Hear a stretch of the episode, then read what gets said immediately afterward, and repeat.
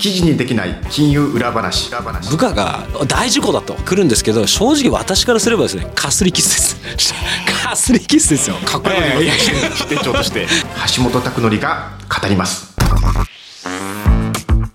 皆さんこんにちは。共同通信社編集委員の橋本拓典です。アシスタントの浜田節子です。記事にできない金融裏話橋本拓典が語りますこの番組では日々企業取材で全国を駆け回っていらっしゃるパーソナリティの橋本さんが取材をしたけど記事にはできない現場で起こっているリアルな裏話をお伝えします。橋本さん今回もよろしくお願いします。よろしくお願いします橋本さん、うんはい、オープニングで毎回あの地方のお土産ですとか、はいはいはい、ご当地ならではの食べ物をご紹介くださってるじゃないですか、えね、最近はですね青森に行きまして、はい、ザハトルテ。本場のザハトルテを資格を取った方がですね、はい、えー、と作ってるあの有名なお店がありまして、えー、とシュトラウスっていうんですけどもともとそのザハトルテっていうのは、はい、そのオーストリアの、えー、とウィーンのですね、えー、とフランツ・ザッハさんっていう人が、まあ、作ったあのあんずですね。あんずを練り込んだような、まあ、チョコレートのこのケーキなんですよ。甘いですよ、ね、甘いです。ザハトルテっていうのはザラメのような硬いチョコレートので覆われコーティングされたようなお菓子なんですけれども、はいこのですね本場のウィーンのザハルトルテっていうのはこの生クリームがですね甘くないんです。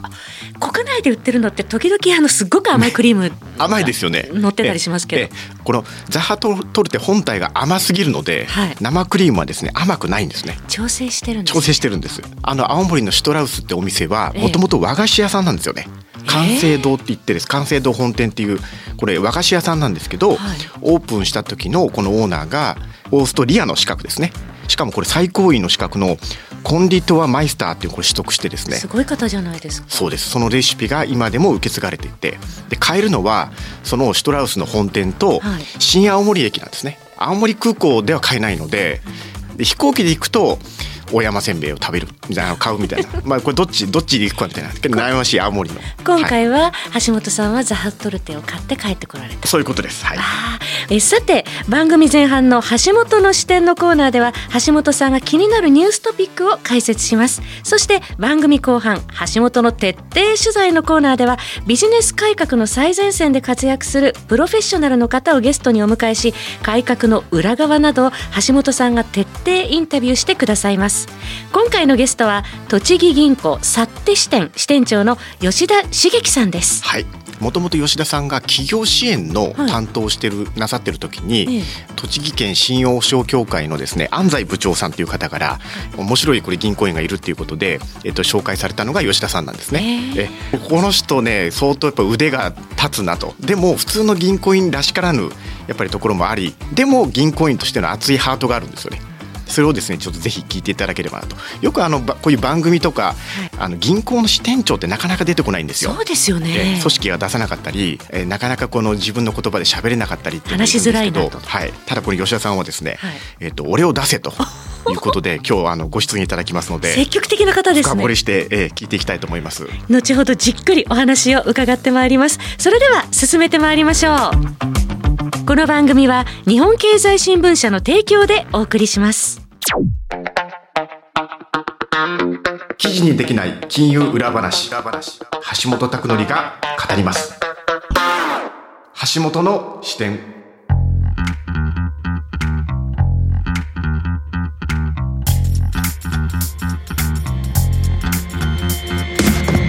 最初のコーナーでは地域経済や金融に関するニューストピックの裏側や本質に迫っていきます。橋本さん今回取り上げるテーマは何でしょうか？銀行支店の今昔物語。今と昔？えそうですね。あの銀行の支店ですね、これ営業店って銀行ではよく言うんですけど銀行にまあいろんなこの支店がございますよね地域にね、はい、でその支店っていうのはよく目にするんだけれども一体何を行ってるのかと、えで、えーと、どういうことが中で行われていてどういう人たちが働いているのかってなかなか外からは、まあ、あの中小企業の取引している方以外ではですね、はい、ご存じないと思うんですよね。ちょっとそれをですね私の方から銀行の視点っていうのがどういうふうにこれまで変遷をたどってきてるのかなっていうのをですね、うん、ちょっと語ってみたいのかなと思うんですけれども、はい、あの銀行にはですね障害担当っていうのがあるんですよ。障害担当あの営業担当ですね。交渉の章に外って書いて、はい、今まあ外回りと言ったりもするんですけどでこの営業担当って一口に言うんですが、はい、そのどこからどこまでを担当して動いてるのかとここがいわゆる最大のポイントなんですね。はいどうもですね、私が多くの銀行にから話を伺ってるとですね、2000年頃までは、法人分野とか個人分野みたいなところで、まあ、それぞれ得意分野が障害担当の方にはあって、はい、で例えば法人っていうのは企業ですね。個人っていうのはあの一般の方ですけど、まあ、この金融商品とか、い。ろんなこのなんか、あの、企業に対する提案をしたりですね、その相談を受け付けたり、いろんなニーズを聞き取って、契約の獲得まで一気通貫で、このいわゆる営業を貫徹する障害担当っていうのが結構いたんですね昔は、はい、まあ、これ実動部隊だったんですね、はい、稼ぎ頭だったと。で今でも確かにこの稼ぎ頭ではあるんですけど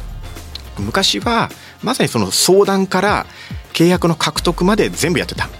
うん、ところがですね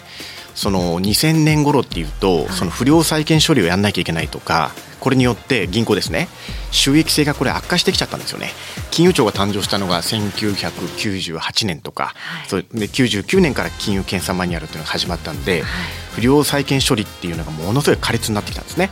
でそうなってくるとやっぱりこの収益性が悪化してくると。でさらに日銀の方もどんどんこれ金利を引き下げてきてですね低金利時代っていうのが来たんですね、はい、そうするとですね非常にその収益を確保しなきゃいけないっていうっていうことであのお客様の数をこなさなきゃいけないと。支店の方で。ででさらにその投資信託の販売っていうのも投信の窓販解禁っていうのは98年から始まりまして、はい、投信の販売もこれしなきゃいけなくなっちゃった。銀行窓販に加えて投資窓販。そういうことですっていうことで昔のように一気通貫でこのお客様の相談から契約の締結まで全部やってた障害担当っていうのがですねだんだんやっぱそういう仕事ができなくなってきちゃったと思うんですね。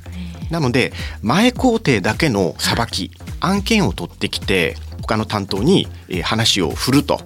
案件を見つけてきて案件を構想してで銀行の中の人に、まあ、バトンタッチするみたいな、うん、で後工程っていうのはもう銀行の他の人にも、まあ、丸投げすると。そうなってくると、まあ、これ数をさばくってことにですねどうしてもなってきちゃったんですね。障害担当のプロフェッショナルっていうものが実はどんどんどんどんなんか薄れてきてしまって同じような仕事をする。そのプッシュセールス型で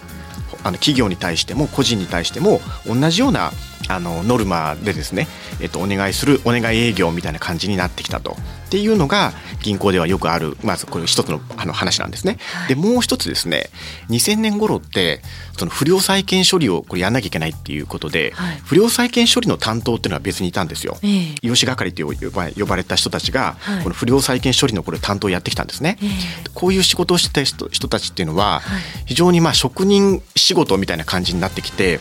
で、えーと、当時はですね金融庁のこの金融検査よく半沢直樹でで出てくると思うんですよ。ああいう金融庁の検査からその、まあ、支店を守るって言っちゃあれだけど銀行の支店長に対して現場はこうなってます実態はこうなってますみたいな感じで、えーと、融資係の人が前に出て喋ったりあの説明したりするからその銀行の支店長がですね、えーと、君のおかげで助かったよとかですねそういうことがあって、まあ、融資係の人たちも、まあ、やりがいもあったんですよ。まさに半沢直樹の世界です、ね、そうなんですね。ところがその後やっぱり不良債権処理っていうのが、えーと、2000大体そうですね。6年から7年8年とかそのあたりで、まあ、一段落してきた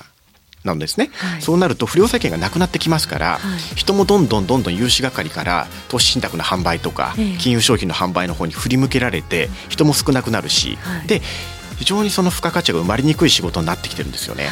これはサイロエフェクトっていうんですけど、タコツボ化これサイロっていうのはよく牧場である干し草とかをあの保管してある縦長のあの施設があると思うんですね。鉛筆みたいな、ね、そうです鉛筆みたいなあれサイロって言うんですけど、はい、これサイロエフェクトって言ってですね自分はその中で仕事をしてると。であとは後のことは知らないと。自分の責任じゃないと。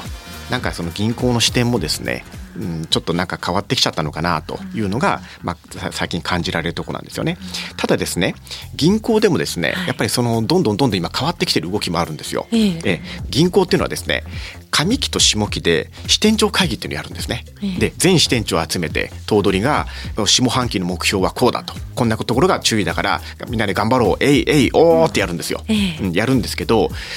実はそれってえーと、なんか偉い人がノルマをですねただ押し付けてるだけ、目標とノルマを押し付けてるだけのような感じなんですよね。以前この番組にも登場していただいた北国銀行の、まあ、末村頭取によるとですね、はい、もう北国銀行では上期下期の支店長会議すらしないらしいんですよ。もうすでに情報共有をリアルタイムでずっとやってるんで、えー、チームズので電子会議を使ってやってるので、ね、なのでこの支店長会議をやらないような銀行も今出てきてるんですよね。たまにはいいですけど集まってですね AAO でっていうやるやるその昭和的な銀行のこれやり方っていうのも多分ここから先も変えていかなきゃいけないんじゃないのかなと。それよりもお互いに意見を出し合ってそういうことですよね。ところの方に向かってきてるんですか、はい、そんなような銀行もやっぱりだんだん出てきている。あのまあ報告は少なくともそうなってるし、はい、支店長会議って本当にやる意味あるのとっていうのもですねちょっと私の最近のあのあの疑問というか投げかけたいところではあります。わあそれをぜひこの後当事者の、えー、吉田さんに伺いたいところですね。はい、ねはい、今回のテーマは銀行支店の今昔物語について橋本さんに詳しく解説していただきました。この後はゲスト吉田茂樹さんの登場です。橋本の徹底取材。ここからはゲストの方をお迎えしてお話を伺います。今回のゲストは栃木銀行幸手支店支店長でいらっしゃる吉田茂樹さんです。吉田さんよろしくお願いします。よろしくお願いします。よろしくお願いします。はじめに吉田さんをご紹介させていただきます。吉田茂樹さん1971年栃木県足利市のお生まれです。大学をご卒業後1993年栃木銀行にご入行。太田支店スズメ宮支店佐野東支店にて障害係に従事されました。2005年企業支援室に配属されその後企業支援室は事業支援部となりまして合計17年間事業再生業務に従事されまして2022年現在の去って支店に勤務され支店長としてご活躍中でいらっしゃいます。先ほど私がまあその銀行のですね銀行の支店の今みたいな話をしたんですけれども、はい、吉田さんも障害係をされてたんです、ね、ずっとそうですね営業店の時は。あ12年間外回りですね。どうですか？障害係の、ええ、まあ、ちょっと私が先ほど申し上げたような、今昔物語。今昔物語ですね、昔と今みたいな、はい、吉田さんの中見見えてた景色とか、はい、いかがですか？いやそうですね。最初はなんかあれ？いやそんなに私その去って支店に、まあ、支店に17年ぶりに、まあ、支店勤務になって、うん、正直そんなに逆に変わってないなっていうこう印象だったんですよ。なんか昔のまんまで、うん、まあ銀行はまあ、皆さんご存知の通り、まあ、ノルマがあってですね、まあ、それに向かって、まあ、みんなやってると。たださっき橋本さんからやっぱ話を聞いてですね、まあ、確かにそうだなっていうのは非常になんか思いましたね。そのなんか分業化されちゃっててっていうのがあってですね。あの、まあ、銀行がもともとは基本的には、まあ、その利息を稼ぐと。い。うことがまあ銀行としてのまあ使命であり、まあ、それはつまりはまあストックビジネスっていうふうなだと思うんですけど、ところが、まあ、そういったその2000年以降、うん、そのストックビジネスである金利収入がまあ少なくなってきて、で銀商連携だっつって、まあ、その先ほどお話があった銀行と証券のね証券の、ね、連連携だっていうことで、はい、そのまあ投資を売ったりだとか。で結局それって、まあ、フィービジネスで、まあ、フローのあの、まあ、収入っていうような、まあ、形なんですよね。手数料で手数料でつまりお金を貸してえーと、金利でい。ただくっていうストックビジネス、がある一方で、えー、と金融商品を売って、はい、その販売手数料とかそういうもので稼ぐっていう、はい、フィービジネスですね。そうなんですよね、はい、なんかそうい。うふうな方になんか確かにこう特化しちゃってるっていうのがあってですね、うん、その仕事もこういろいろこうなんか分業されてたと、うん、でさっき橋本さんがおっしゃったように数をこなしたりですね、うん。あるいはその、まあ、いろんなその商品を覚えたりだとかってなると、はい、その一人の一つのお客さんのところを深掘りしてですねこのお客さんに何が提案できるのか何が一番最適なのかってことを考えるよりも先に商品ありきで、そこからまあどのお客さんに合うかみたいな。確かにそういうふうな流れになっちゃってあ確かにちょっと変わったなと。で加えて言うならば最近はですね、まあ、それはいかんと。金融庁さんもおっしゃってるようにですねほうほうほうほう。元事業性評価だとか、はいはいはい。えーリレーションシップだとか、はい。あともっとお客さんとこう親密になりなさいというようなまあ話があってですね一方でそういう流れにもなりつつはあるんですよ。そうなんですか。なりつつあるんですよ。はいはいはい。おいいなと、おなんかいろんなことやってるじゃん、ええ。と思うんですけどなんとなくですねやっぱそれも結果的にはその手数料収入に結びつくようなまあ、銀行としてはですね例えばマッチングするとはい。えー何パーセントですよとか、はいまあ、そんな話になっちゃうんですよ。まあ、こんなことを言うとですねまたなんか怒られちゃいそうな気がするんですけどね。あのリレーションシップとか事業性評価とかそんなかっこいい言葉じゃなくていいと、まあ、ズブズブでいけと。なるほど。もうお客さんなと、はい。さっき橋本さんおっしゃってたようにその昔の障害っていうのはやっぱりそのお客さんとですねなんか距離が近かったような、がっちり、まあかがっちり握ってね。なんとなく、うんうん。もう吉田が担当だったらもう極端な話ですよ。もう金利はいいと。任せるというようなその関係性をまあ構築することがなんか必要なのかなみたいな感じで今そんな感じでまあ今、まあ、支店長業やってる感じですかね。なるほど、ええええ。ちょっとそのあたりまた後で聞いていきたいんですけど、はいはい銀行の今度支店長として戻ってきたと、はい。銀行の支店って今ど,、えどんな感じになってるんですか？実はあの半年ぐらい前に、はい。あの支店の全員にですね、はい。ちょっとアンケート調査を取ってみたんですよ。あ、なるほど。アンケート調査。アンケート調査、はい。で今日ちょっと持ってきたんですけどね、はい。どんなアンケートの内容なんでしょうかね。アンケートがですね、ええ。あのまあ66個のキーワードを、はい。まあそれこそ例えばあの新日銀ちょうどあの上田さんに変わった時だったんで、ええ。新日銀総裁の名前を知ってますか？日銀総裁の名前知ってますか？知ってますか？なるほど。あと聞いたことあるけどよう思い出せんわと、はいあるいは全く知らんと、はい。でそれどどっかつけてとか、はい。あとはもう本当に極端にしてもうサグラダ・ファミリアって何とか。なるほど。イーロン・マスク知ってますかとか。あるいはその銀行にちょっと近しい、まあ、スウォット分析だとか、はい。それこそ私が再生やった時の DDS だとか、はい。あのディスカウントキャッシュフローとかっていう、まあ、はい。キーワードだけ書いて、はいあとトヨタ生産方式とか、はい。まあ、それこそあの麻雀の中連ポートとかも書いてですね。すごい幅広いですね。幅広く。じゃあもう本当に雑多な一般的な一般的ななんかげ常常識というか常識からそういう言葉もあり金融の専門用語もあり。はははは。そしたらですね私的にはなんか意外だったんですけど、はい。やっぱあんまりし知らないんだな、まあ、聞いたことないとかそういうところに関心が、まあ、ないのかなと思ってたりもして、うん。であのその結果をですねあのうちの息子とか娘にも、まあ、ちょっと話をしたりしたんですけど、はい。やっぱ息子とか娘も「えそんなん知らんわ」と、みたいな感じなんですよ。まあそれはいいんですけど大学生の大学生、はい、なんですけどね、うん、私的にはですねそういう話もした方がいいんじゃないかなってこう思ってますね。だからそれがまあ銀行の今の視点の現状をってどうですか？その質問に対する答えになってるかどうかは分からないんですけれどもやっぱりいろんなものに関心をも持とうよと。っていうことだと思うんですよ。でまあこれれは、まあ、多分後でまたお話しさせてもらいたいなとは思ってはいるんですけど、その私はですねその銀行の仕事ってあの面白いんですよね、私は。はいはいはいとっても。な何が面白い とっても面白いわけですよ。な何が面白い 何が面白いかって結構地方銀行っていろんなことができるというか、まあ、何でもできるというかですね。って私はちょっと思ってまして、お金お金を貸すってできませんからね。そうなんですよ、えそうなんですよ。お金を貸すってすごいことですから。そうなんですよ、で私あの銀行入った時になんで銀行を選んだのって言っていや1万円札1万円の価値あるの1万円札一番軽いから あのいいんじゃないかなみたいなノリで銀行入ったんですね。ええで、えっとまあ、それはそれでなんか間違ってなかったなとは思うんですけど、えっと、それ以上にですね、えっと、その銀行の仕事をずっと長年やってきて銀行のですねその信用創造って、信用創造の機能を持ってるってとてつもなくすごいんじゃないかと思ってまして、ええ。要はですよ白い A4 の紙にはい。金銭消費貸借契約証書って書いて住所と名前を書いて金1億円なりって書いて印紙貼って割り印を押したらですね A4 の紙がですね1億円の価値になるわけそういうことですね。ってことですよね。うん。でこれって誰もができるわけじゃなくていやその通りです。その1億円が別に消えるわけじゃなくてまず銀行の口座に入るわけですよ。そうです。そのそこからまた借りることができるので、はい。どんどんその1億円っていうのが単なる1億円じゃなくて信用創造っていうのはどんどん広がっていくんですよね。はい、そうなんですよ、うん。だそんなことができるのをですねできるこうところにいるわけですよ。でそれも別に何か特別な技術がいるわけじゃなくてですねまあ、もちろん勉強したりとかいろんな知識を深めたりしなきゃいけないところはあるとは思うんですけど重要なのはですね結構こうなんかハートというかですね思いというかですねあのさっきのその、まあ、ズブズブじゃないですけど、うん、そのお客さんをが、えっと、財務諸表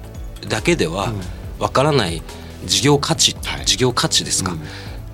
かなと思ってるんですね。うん、で加えて言うならばお金を貸す、まあ、信用創造っていうのはとても重要なあのものではあるんですけどお客さんにとってはそれは一つのツールででスタートラインですよねむしろ。その後にお客さんのその価値がまあ想像されるわけですし、うん、我々からとったらまあ本業ではありますけれどもお客さんにとってはそれは一つのツールでしかまあ過ぎないわけなんですよね。だけどそれもこうこう自分のその才覚と熱意でですね、まあ、作ることができるということがですねこ楽しくてですね。他にできないですよね。他に他の仕事他の会社でそういうことができるかってなかなかやっぱできない、かなと思うんですよね。なるほど。でそれそれは銀行員になってからやっぱり気づいたっていうこと？そうですね。それは。それは。なるほど、えー、最初はまあ1枚ずつ軽いと思ったんですけど。いやいやいや でその支店長になって、はい、あの今18人でしたっけ、はい、のあの、まあ、部下の方を抱えていてですね、すごい心を砕いてることっていうか、はい、なんかどういうふうに、その18人の人たちを、まあ、育てるじゃないけど、はい、引き引きいていくっていうか一緒にやろうっていうふうにやってるんですか？今の話ってなんかちょっと結構かっこよくてですね、まあ、事業所の支援部にいた時も事業価値を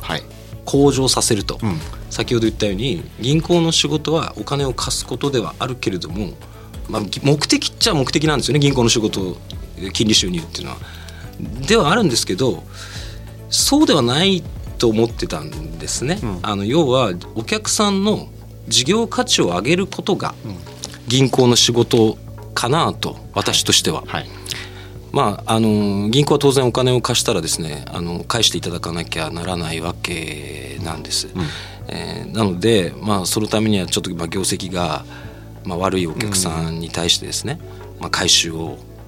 厳しく、まあ、取り立てるみたいな行為を、まあ、することもあります正直。でお客さんからもまあそういうことで、え言われることもありますが本当の意味でのその銀行のその債権の保全とフリーキャッシュフロー、うん、要は本業のですね、うん、利益が、うん、お金が出てないのに回収をすると返済してもらうというのってちょっと違うんじゃないかなと。そうですね、それは。であるならば銀行のその仕事ってお客さんがどうやったら稼げる力をつけることができるかっていうところに重点を置いて、えー、事業価値を上げるっていうことが、まあ、銀行としての、まあ、仕事なんじゃないかなと思ってたわけなんですよ。なるほど。まあ、そんな話をですね、まあ、長ったらしくですね、はい、偉そうにかっこつけてこう若い子に言うわけですよ。なるほど。視点で視点で。ね、はいはい、その視点の子らはですねポカーンとこう、まあ、どちらかというとなるほど。こうなんかとんでもないところの話から来てる感覚を受けてるのかなと思ったんですよ。はいはい、それなぜかというとですねやっぱり銀行は株式会社だしあのやっぱり利益を出さなきゃいけないわけですよね。うんうん、でそのために、まあ、ノルマがあったり目標があったり、まあ、するわけなのでやっぱりその支店の若い子を育てるにはその銀行の本質であるさっき言ったその信用創造であるとか事業価値を向上させることが必要だみたいな話をすべきではあると思いますし当然今もしてはいるんですけれども、それって結構やっぱり時間がかかることなんですよね。そう考えるとその先ほどその橋本さんがおっしゃったようにですね、まあ、半年半年で銀行は、まあ、決算があってですね、はい、まあ、支店長会議もあって、はい、えー、で目標があって、うん、となるとやっぱり短期的にある程度こうインセンティブをモチベーションが上がるようなものを、うん、まあマイルストーンですよね。ちょっとしたマイルストーンを置かないとですね。なかなかそんな難しい信用創造だとか事業価値向上だとか言ってもですね、ね、なかなかこううまくこう回転しないわけですよそのじゃあマイルストーンの置き方ですよねそうなんですよ。そこどうどうしてるんですそうなんですで結果的にはやっぱりそこの例えば目標が与えられた数字に対してに、うん、えーとどうすべきか具体的な方法論と考え方とかを細かく小さく常に与え続けながら、えー、こう動いてもらうっていうかですね。でこうなんていうんですかね。こう若いうちの婚姻のね、はい、あのみんなもこう個体差があるわけですよね、うんうん、そうすると、まあ、このくらいはいけるかなと思うもの,、ものもいれば、うん、まあ、この辺ぐらいはいけるだろうと、それのこうちょっと上のこうところをまあストレッチじゃないけどちょっと、うん、ちょっと負荷をかけちょっと負荷をかける。うん、なるほど。ちょっと頑張んないと。ちょっと負荷をかける。なるほど。それこそやっぱあのお客さんとは多分なんとなくリレーションが図れてないなと。うん。思,、思うとですね、いきなりこう難しい話してこいとか交渉してこいというのはなかなか難しい。ちょっと今電話してみ？アポ取ってこいと。今アポ取ってとかですね。なるほど。なるほど。もうそれだけだって大変なわけですよ。はいはいはいはいはいはいはい。若い子は。まあそうですね。緊張しちゃうわけですよ。はいはい。それはあの部下の方にリスクを取れってことですか？そうですね、うまあやっぱりちょっとしたそのリスクをと取るっていうその姿勢をまあ持ってもらわなきゃならないんですよ。ただですねあの、まあ、正直ですね部下がいやリスク取ったとしてですねいや大変だと大事故だと思ってくるんですけど正直私からすればですねかすりキスです。かすりキス ですよ。かっこいますね。支 店長として。いやでもでもそうですね。正直それだけのやっぱ私もまあ一応経験もしてきたし逆に先輩方から先輩方もそうでした。部下の傷、うん。部下の傷はかすり傷だって言える支店長ですね。かすり傷ですよ、はい。はい。あの可愛い子を育てる親のようですね。でも本当にそうやって育ててもらったんですよね私も。そういう先輩がいたんですよ。大したことねえよ吉田と言ってくれる先輩がいたんで私も今できるんかなっていうふうに思いますね。おそらくそのサラリーマンである以上ですね保身とか、うん。忖度とか、はい。まあ、形式だとか絶対ありますよ。それはありますよ。私だってありますよ。だけどそれがですねなんか過度になりすぎてるんじゃないかなってちょっと思うところがあるんですね。ええ。うん。一人一人がちょっとリスクちょっと支店長うるさいけどちょっとジャブ打ってみようかなとちょっとパンチ返してみようかなと、うんっていうその一つ一つのリスクちょっとしたリスク、うん。だそれお客さんに対してもそうだと思うんですけど、うん。はい。えそういうことをみんなでやることによって、えー、となんかですね、まあ、行員ももちろん成長するししはい、お客さんにもあの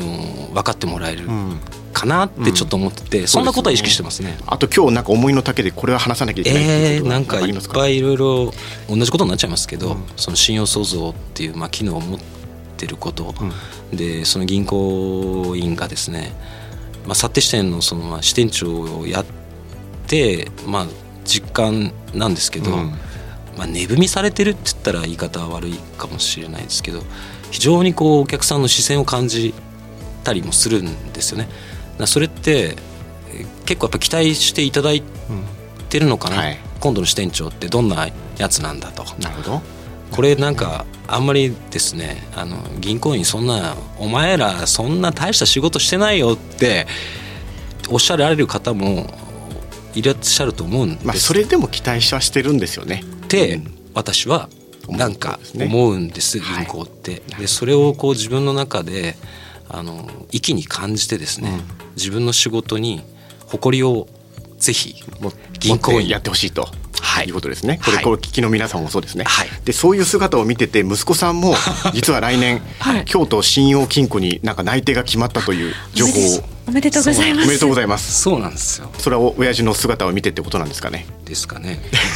今お話を伺ってても本当にこのお仕事がお好きなんだなっていうことがわかりますね。かっこいい銀行員をねやっぱりね、はいどんどん作りたいし自分もそうあってほしいしとそうですねこれからね、金融機関目指している方々にもはい本当貴重なお話になられたかと思います。はい橋本の徹底取材それでは最後に取材後期として橋本さんにまとめていただきましょう。吉田さんの経歴っていうのはまあユニークでこの事業再生だとかですねこれ企業のこれ厳しい企業をこの支えてきたっていうすごくこれプロフェッショナルな経験があるんですね。はいでそれでもう一回今銀行の支店に戻ったと。でそこでのもちろんギャップもあるんですけどでもだからこそですねかっこいい銀行員って何なんだっていう理想像が吉田さんにはですね非常にあのクリアに見えてるような気がするんですよね。むしろあのずっと同じことを続けてきた銀行員よりもですね吉田さんの方がかっこいい銀行像っていうのを明確になんか描かれてるなっていう気がしたんでぜひぜひですねこれからもかっこいい銀行つまりはちゃんとリスクと向き合い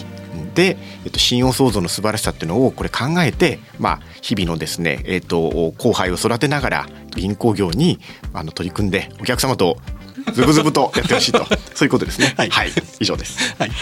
今回のゲストは栃木銀行幸手支店支店長の吉田茂樹さんでした。吉田さんどうもありがとうございました、ありがとうございました。ありがとうございました。記事にできない金融裏話橋本拓典が語ります